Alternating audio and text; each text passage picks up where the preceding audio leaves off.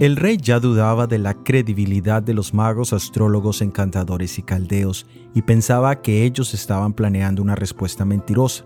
Por lo tanto, había solo una sentencia, es decir, una sola ley o un solo decreto, y este decreto era muerte para todos. Era una escena tensa para todos los de la corte, ya que ninguna de las dos partes cedía, ni el rey cambiaba su petición, ni los siervos podían cumplirla. La palabra de Dios nos dice, los israelitas de nacimiento y los extranjeros son iguales ante el Señor y están sujetos a los mismos decretos.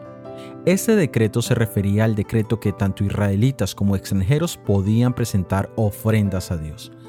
En el libro de Isaías capítulo 56 versículo 3 también dice, y el extranjero que sigue a Jehová no hable diciendo, me apartará totalmente Jehová de su pueblo, ni diga el eunuco, He aquí, yo soy árbol seco. Siempre el Señor ha querido que todos nos sintamos bienvenidos ante su presencia.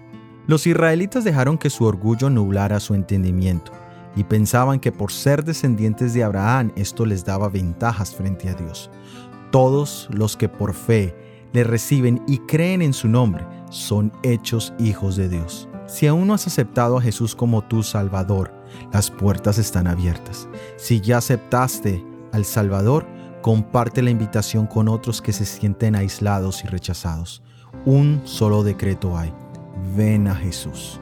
Soy Óscar Oviedo y este es el devocional Daniel en 365 días.